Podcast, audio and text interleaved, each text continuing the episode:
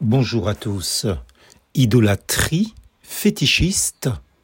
Tous les dieux des peuples ne sont que du néant. Un chronique, chapitre 16, verset 26. On raconte l'histoire suivante. Alors qu'elle assiste à un culte, une femme mbodienne au Sénégal entend Dieu lui dire de se défaire de ses fétiches. Elle résiste. Peu de jours après, elle se rend dans les champs et, à sa grande surprise, elle les trouve là, tandis qu'une voix lui dit à plusieurs reprises On t'a dit d'enlever tes fétiches. Elle s'empresse alors de les détruire. Fin de citation. Les nombreuses dénonciations du culte des idoles dans l'Ancien Testament n'auraient-elles plus aucune signification actuelle aujourd'hui? Chaque siècle et chaque peuple ont leur divinité et leurs idoles. Quels sont les nôtres?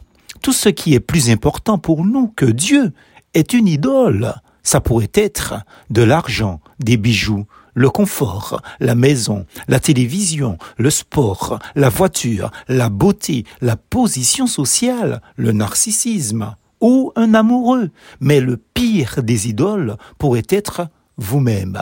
Aucune idole ne peut effectivement satisfaire le cœur humain et Dieu est l'idolâtrie.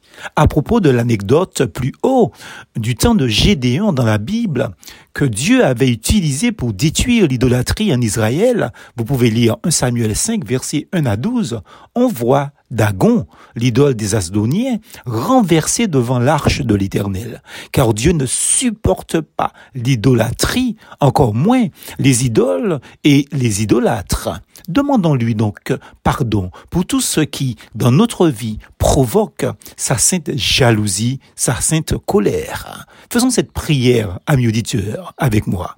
Seigneur, ô Dieu, purifie-moi de mon idolâtrie.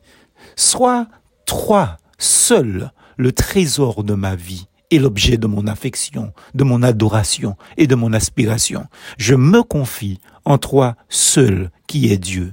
En toi, j'ai tout pleinement et rien n'est comparable à toi. Tu es mon Dieu pour toujours. Délivre-moi sans tarder de toute forme d'idolâtrie au nom de Jésus-Christ.